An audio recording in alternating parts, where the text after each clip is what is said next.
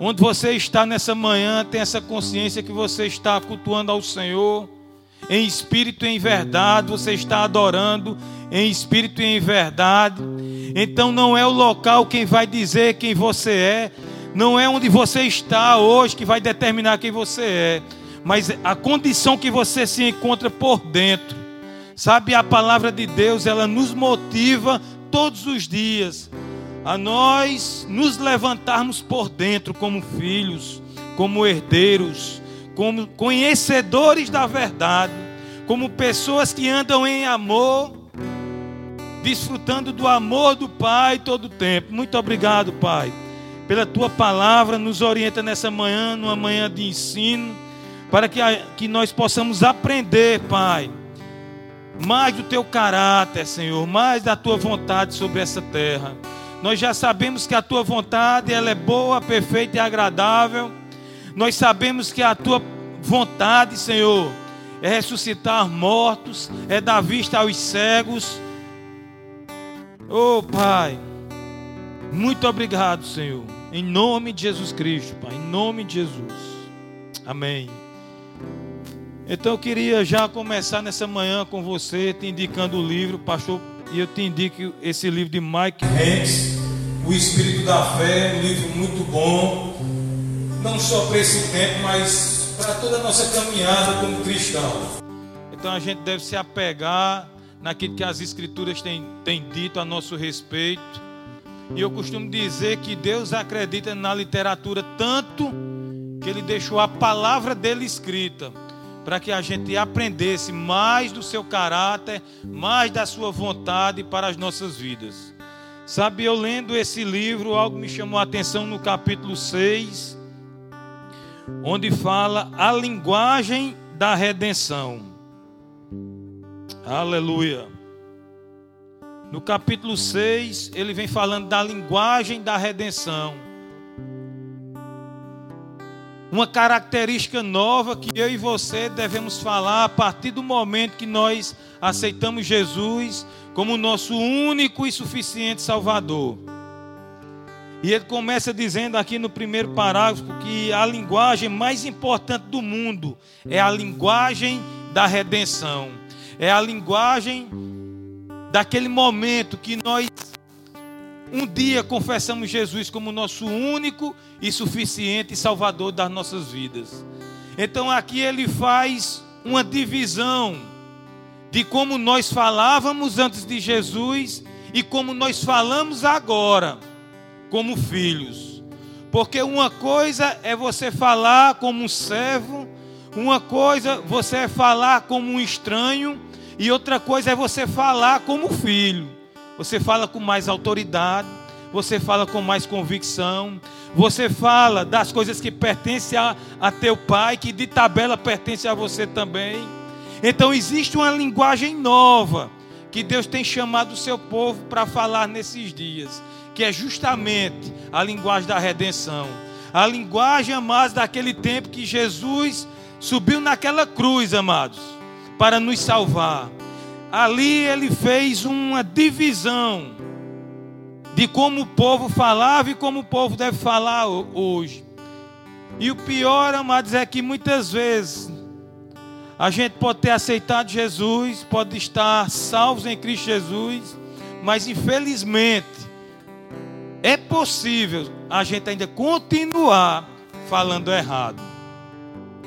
Isso é possível a gente ver as pessoas muitas vezes cristãos mesmo falando errado, e às vezes a gente até se pega também falando errado. Quando algo acontece, quando algo saiu do, da nossa rota que nós traçamos, e parece que é até natural a gente soltar algo contrário à palavra. Mas graças a Deus que todos, todos os dias Deus nos dá uma oportunidade nova de voltarmos para a palavra e aprender com ela no que diz respeito a Deus, a Jesus, ao Espírito Santo e às nossas vidas. Sabe, ele continua dizendo: precisamos aprender a entender, a falar a língua do Evangelho de Cristo Jesus. A língua do Evangelho de Cristo Jesus.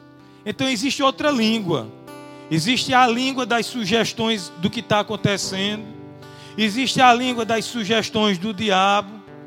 Existe a língua daquilo que nós aprendemos durante toda a nossa vida, durante toda a nossa trajetória, durante aquele tempo que nós passamos com os nossos pais, com os nossos parentes, com os nossos amigos. Existe uma língua. E Jesus nos chama essa manhã para que a gente entenda que nós temos que falar a língua do Evangelho de Jesus Cristo.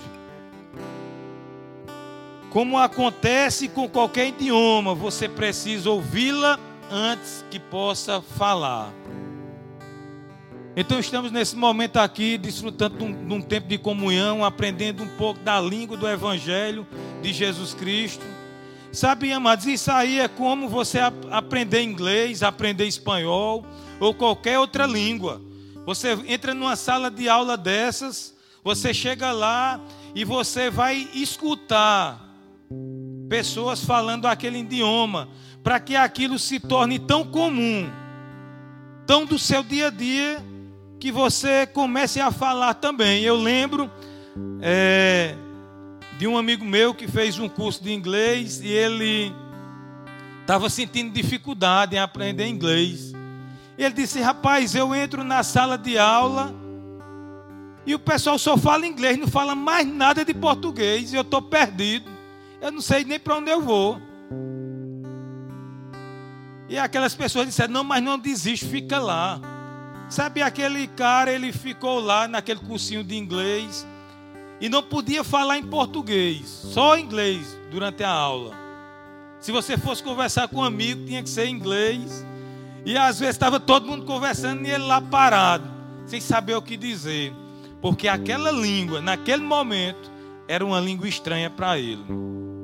Mas o tempo foi passando, ele foi se familiarizando com aquela língua, ele foi estudando, ele foi acrescentando conhecimento. E amados, o tempo passou e ele começou a falar inglês também, gaguejando, pensando nas palavras que ia dizer, mas começou. E o tempo foi passando e de repente ele estava falando fluentemente o inglês. Por quê? Porque ele estava num ambiente onde as pessoas só falavam aquela língua. Sabe, com a língua do Evangelho de Jesus Cristo, mas não é diferente. Nós temos que estar no meio, na sala de aula, frequentemente, falando a palavra, até que um ponto, mas ela se torne tão verdade em nossas vidas que quando o problema surgir, em vez de sair incredulidade, vai sair a palavra. Agora, amados, isso existe vivência, exige exigência, prática, perseverança. Muitas vezes dá vontade, sim, dá vontade de falar contra a palavra.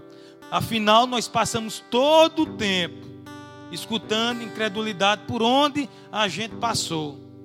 Sabe, e a coisa é tão séria, amados, que às vezes, quando a gente, alguém vem falar incredulidade, que a gente fala a palavra, parece que é até uma afronta. Parece que as pessoas, até crentes mesmos, eles ficam ofendidos quando um crente se levanta e, fala a palavra. Sabe, mas eu aprendi, amados, que a vontade de Deus sempre é uma vontade boa, agradável e perfeita. Está escrito, não é Viena que está dizendo, não é o pastor, qualquer não é a palavra, está escrito. A vontade de Deus ela é boa, agradável e perfeita. Sabe, a gente vê muitas vezes, amados, é, pessoas querendo colocar algo de ruim, como se fosse Deus que tivesse colocado aquilo. Não às vezes a gente pode até aprender com aquilo. Sabe, eu vejo esse tempo, esse tempo que nós estamos passando, um tempo para a gente olhar para dentro de nós, para a gente ver o que a gente pode melhorar, aquilo que a gente pode é, fazer de melhor. Esse é um tempo de uma reflexão, é um tempo de a gente voltar para a palavra.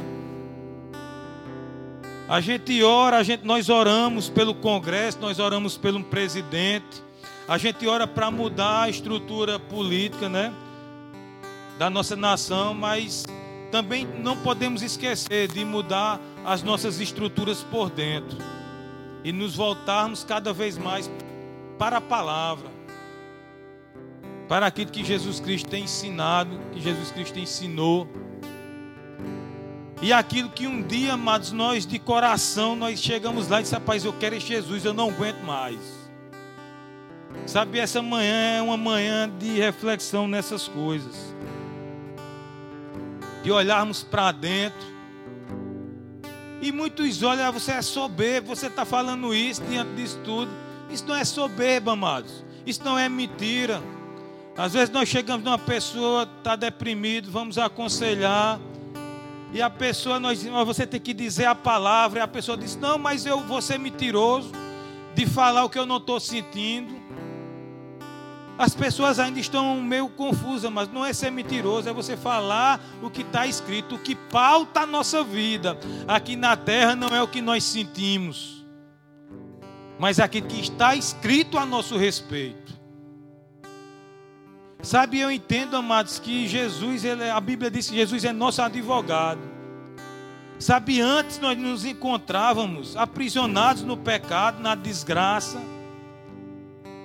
E esse advogado chamado Jesus Cristo pegou o alvará de soltura nosso, chegou lá e nos tirou daquela prisão Sabe, amados, mas ele não tirou para nós andarmos do jeito que nós andávamos antes. Não. Ele, ele nos tirou com toda a autoridade de um bom advogado para andarmos diferente, falarmos diferente, escutarmos coisas que acrescentam, que nos motivam, que aumentam a nossa fé, olhar o mundo de forma diferente olhar para dentro de nós de forma diferente. Porque é capaz que, como um bandido está lá preso, e ele se justificar dizendo que roubou, que matou, porque o mundo foi mal com ele. E ele olha para todas as coisas que para ele causou um dano para ele. E é capaz de ele passar toda a vida dele e não olhar para dentro dele. As estruturas que ele deve mudar. Sabe, essa manhã é uma manhã de alerta para a gente olhar para dentro de nós, o que é que nós devemos falar, que nós devemos escutar, com quem nós devemos andar. Sabe, ele continua dizendo aqui no livro que o livro de Hebreus ele diz repetidas vezes que Jesus comprou a nossa redenção de uma vez por todas. Quando eu aceitei Jesus, eu coloquei logo na minha cabeça, rapaz, eu tenho que mudar isso na minha vida. Porque o impulsivo, amados, às vezes ele fala coisas, na maioria das vezes, que e depois se arrepende. Ele teve uma raiva, ele vai lá, ele fala o que estava sentindo, sentindo, e depois fica remoendo em casa. Mas rapaz, por que eu disse isso? Por que eu disse aquilo? E com a palavra eu aprendi, eu aprendi. Eu disse, rapaz, eu não posso falar tudo que eu penso, tudo que eu tenho vontade de falar. Porque a Bíblia diz que um dos frutos do Espírito Santo é domínio próprio.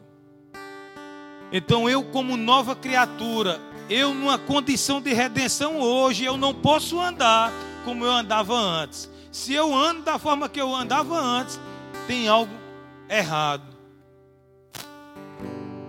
tem algo fora da palavra. E foi algo, amados, que, rapaz, eu acho que foi a, a coisa que mais o Espírito Santo tratou comigo foi a questão da impulsividade. Porque às vezes isso é tão sério, amados, porque às vezes você pode fazer campanha de oração. Vamos fazer uma campanha aí de sete dias de oração, de dez dias, de um mês e você ora, e você jejuma, e você. E é capaz, mas de durante essa campanha, algum sentimento se levantar dentro de você e você começar a lançar palavras contrárias de tudo aquilo que você orou durante sete dias, dez dias, um mês, e você anular tudo aquilo que você depositou naquele tempo daquela campanha ou daquela oração. É por isso, amados, que o diabo, ele é o maior interessado, olha o que eu vou te dizer hoje. O maior interessado em fazer você falar contrário à palavra é o diabo. Sabe por quê, amados? Porque tudo que nós conhecemos hoje, no que diz respeito ao mundo, ele foi feito através da palavra. Sabe quando Deus foi criar a terra, o mar, ele fez através da palavra. E você me pergunta, mas o homem? Deus não falou, mas Deus soprou a palavra dentro de nós. Quando Deus soprou na, na, nas narinas de Adão, ele soprou a palavra dentro de nós. E Adão, amados, eu acredito que Adão falava certo até o momento que eles romperam aquele princípio e eles pecaram. E a partir daquele instante começaram a falar contrário ao que Deus já tinha depositado através do sopro divino dentro deles. Mas graças a Deus, amados, que Jesus veio e ele nos mostrou que a morte e a vida estão no poder da nossa língua. A morte e a vida, amados, está no poder da nossa língua. Ontem, vou contar até um testemunho aqui. Ontem, eu fui falar a palavra num canto público e as pessoas acharam até ruim. Sabe, aí a pessoa tem que ter sabedoria. Baixei minha cabeça, não ia discutir e saí. E eu disse, eu estou falando a palavra. E as pessoas misturavam com política, com isso e com aquilo. E mas deixa eu te dizer, é melhor paz do que razão em certos momentos, na, na, em todas as vezes. Sair em paz. E eu posso te dizer, você que está aí em casa, não é querendo me exaltar, mas eu, eu pude ver é, o aperreio no olhar daquelas pessoas e na fala daquelas pessoas. Então é melhor a gente andar com a palavra e viver em paz. Amém? Muitos não vão entender a fé que você tem. Mas o mais importante, amados, é que Deus entende. Oh, como isso é importante. Deus entende. Sabe? E ele diz aqui no versículo 7: vencendo a guerra das, das palavras, não corra em direção ao seu gigante com a boca fechada. Falar a palavra de Deus libera o poder de Deus para vencer em cada conflito. Amados, aí em seguida no livro, ele conta a história de Davi, que muitos já conhecem. Sabe? E Davi, ele chega naquela situação, nós já sabemos, Golias estava lá, o gigante Golias estava lá, esbravejando, gritando, que ele ia vencer todo mundo. Sabe quando ele gritava, amados? Ele estava causando tanto medo ao povo de Deus que aquele povo nem avançou nem retrocedeu, eles ficaram parados. Sabe, às vezes a gente tem que ter cuidado, porque a gente pode estar dizendo, não, não estou retrocedendo, mas a gente pode estar parado. Isso é um problema também. Sabe, porque Deus nos chama para avançar em todo o tempo. Sabe, eu particularmente, eu não estou vendo esse problema. E olha que meu comércio está fechado três meses. Mas Deus, vou te dizer uma coisa, viu? Eu tenho para conta que eu não paguei com o comércio aberto. Pessoas têm chegado e abençoado, pessoas que eu nem imaginava. Pessoas que há poucos dias estavam ligando, poucos dias, crentes. Rapaz, eu estou aqui doido que. E agora ligando para mim, me abençoando. Como é que pode? Quando estava tudo bem para o mundo, aquela pessoa ligava para mim doidinho. E agora que o mundo está desse jeito, a pessoa liga para mim, só vou te abençoar com isso aí.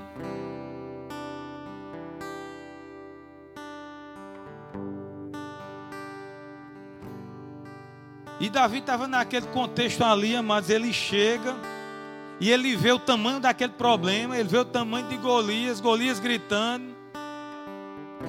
Porque é assim, o gigante, eu lembro quando eu pegava umas brigas, quando eu era pirraio, e às vezes a gente ia, aí tinha um negócio do cabo, aí chegava um engraçadinho que queria ver o, o, o circo pegar fogo, aí botava a mão no meio e ficava um do lado e outro do outro. Aí chegava um engraçadinho que queria ver um apanhar, aí botava a mão no meio assim, aí dizia: Quem cospe aqui primeiro? O que cuspir aqui primeiro vai ganhar essa briga. Aí o mais ousado ia lá e cuspia. Aí o cabo tirava a mão e batia no outro. Aí o outro vinha com raiva. Mas tinha aquela coisa, mas aquele que cuspia primeiro já intimidava o outro. O outro já ficava ali, cara, mas rapaz, esse cara tá com vontade de brigar mesmo. Ele vai me quebrar no pau aqui. Aí o cabo ficava já acanhado, levava um cacete e ia para casa chorando. E às vezes a pessoa tinha até condição de ganhar, mas porque o outro estava mais ousado, mais corajoso com a situação, desceu o cacete. Uma vez eu levei um murro no pau da venta, que o cara chama pau da venta. Meu Deus, quase que eu não me levanto mais e o cara menor do que eu. E mas e Golias estava naquela situação, ele cuspiu primeiro. Estava cheio de asa. E o povinho, o povo de Deus, o povinho não, o povo de Deus se encolheu todinho, ficou naquela situação. Mas chegou uma pessoa, amados, que tinha a convicção de paternidade, porque Davi, mesmo vivendo numa antiga aliança, ele tinha a consciência de paternidade de Deus, que Deus era pai e que ele não ia enfrentar aquele problema sozinho. E ele chega lá, ele diz ao rei Saul, Saul que já tinha ganho muitas guerras, ele disse: Olha, eu vou lá enfrentar aquele gigante. E Saul disse: Meu filho, ele é adulto, tu és uma criança. E então Davi, é, Saul, já intimida Davi de primeira mão. Sabe, eu vou te dizer uma coisa, mas aí, aí Davi chega e diz: Meu amigo, eu já venci urso, eu já venci leão, eu já peguei na juba do leão e matei-lo pela juba. E por que eu não posso vencer esse gigante? Deixa eu te dizer algo, amados. Com certeza, todos nós já passamos por momentos difíceis. Você já passou por um leão, você já passou por um urso. Sabe, nenhuma dessas coisas parou você. E como é que um, um vírus ou qualquer outra coisa vai nos parar. Sabe, as experiências que nós tivemos com coisas menores, com problemas menores, com urso e com leões,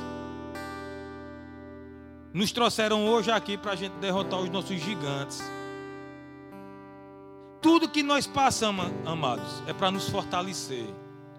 É para a gente dizer assim: não, eu tenho experiência com Deus. Eu sei que Deus é Deus, eu sei que Deus é meu Pai e que existe poder nas minhas palavras.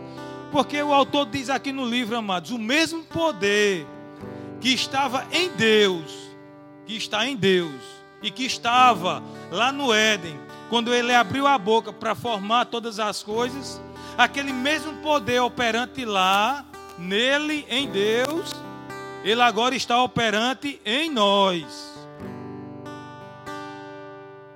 Ele opera agora em nós. Então, o mesmo poder de Deus opera em nós através da nossa boca. Sabe, eu ficava pensando, rapaz, e uma pessoa, um, uma pessoa que, um exemplo, não fala, só produz ruídos, mudo. Deus entende também. Porque Deus não está condicionado ao inglês, ao português, ao espanhol. Não. Deus entende. Sabe aqueles gemidos inexprimíveis? Deus entende. Essa semana nós estávamos evangelizando num lugar. Aliás, sexta-feira passada, né? Sexta agora fez oito dias. Nós estávamos evangelizando no lugar. E um senhor com a dor crônica no joelho há mais de 20 anos. E a gente lá no ambiente de trabalho dele, nós evangelizando, uma pessoa aceitou Jesus. E ele disse: Rapaz, eu tenho essa dor aqui no joelho, estava cheio de faixa. E a gente no ambiente de trabalho dele mesmo, ele não teve vergonha nenhuma. Ele disse: Rapaz, eu creio nesse Jesus. E ele lá no ambiente com pessoas lá, pessoas que aparentemente até assim desprezam aparentemente, porque quem conhece o coração é, do homem é Deus. A Bíblia diz que Deus sonda o coração do homem. E nós fomos lá, ele não teve, porque eu acho tremenda, mas quando a gente está num lugar, num público e uma pessoa, ela mesmo que ela não tenha confessado Jesus como seu único Salvador publicamente, mas ela se levanta perante aquelas pessoas e ela não tem vergonha de dizer assim: Eu creio, eu creio que eu, eu sou curado agora por este Jesus. Que talvez a gente chegue até assim, uma pessoa daquela chegue numa igreja e seja olhada até indiferente. E quando ele disse, eu digo a você, eu fiquei surpreso. Quando ele levantou e ele disse, rapaz, eu creio, mostrou, levantou o shot, com um shot tão grande. Ele disse, eu creio, está aqui minha perna. E nós oramos lá pelo joelho dele. E ele continuou sentindo as dores. Ele continuou sentindo as dores. Só que no outro dia eu fui lá. E quando eu cheguei lá, ele levantou, já não estava mais com a faixa. Aí disse: Rapaz, eu disse à minha esposa, hoje de manhã, quer dizer, ou o evangelho como é. Ele foi alcançado, já estava pregando para a mulher em casa. Porque eu sempre digo, amados, evangelho que é evangelho não para em você, não para em mim. Ele tem que ser reproduzido. E ele disse: Rapaz, olha eu aqui.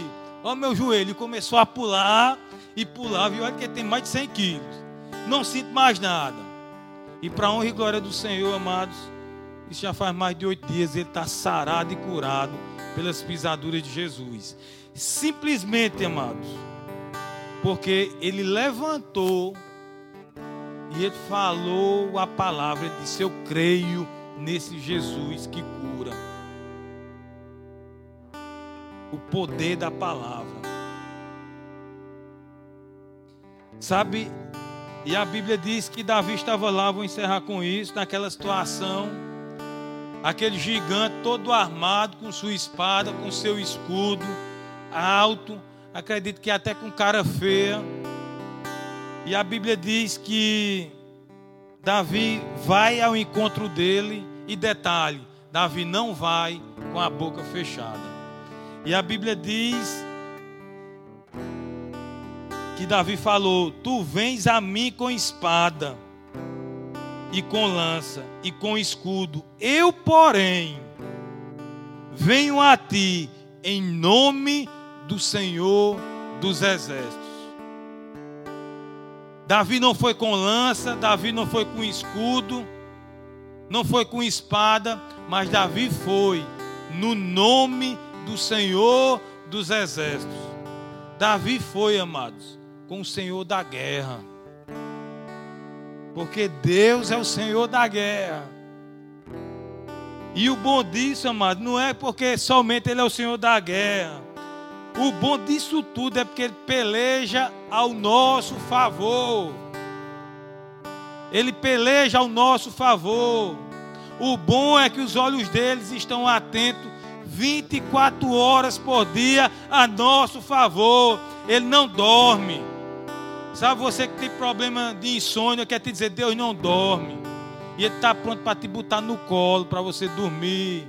Tranquilo e sossegado. Sabe, Deus está curando nesse tempo. Semana retrasada, semana passada, retrasada, uma mulher com anos sem dormir. Uma menina, uma jovem, 26 anos, sem dormir, vendo coisas. Nós fomos lá, nós oramos. Ela disse: Rapaz, eu nunca dormi tanto na minha vida. Eu deitei na cama e dormi. Eu disse: Está escrito: deitar na cama e dormir. Outro dia fomos na casa. Nesse tempo, amados, Deus está operando. Deus não mudou, é o mesmo. Eu pergunto a você: o sol deixou de ser quente? Não, continua quente. Ah, está nublado, mas o sol continua quente. Deus continua quente. E eu quero encerrar com isso.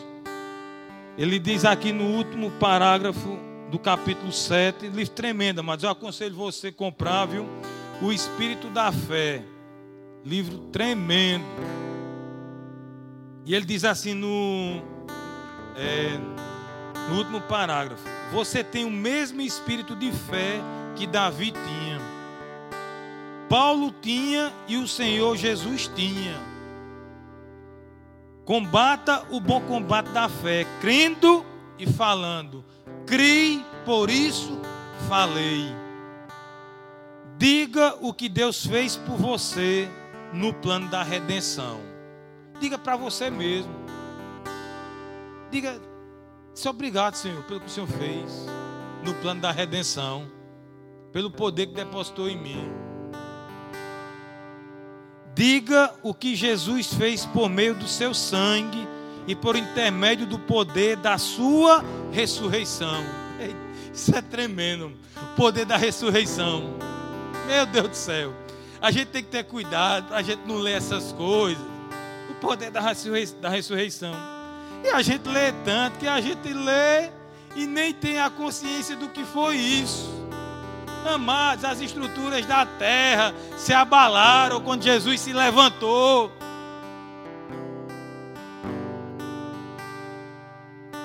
E ele diz: A palavra de Deus falada por seus lábios vence todos os conflitos.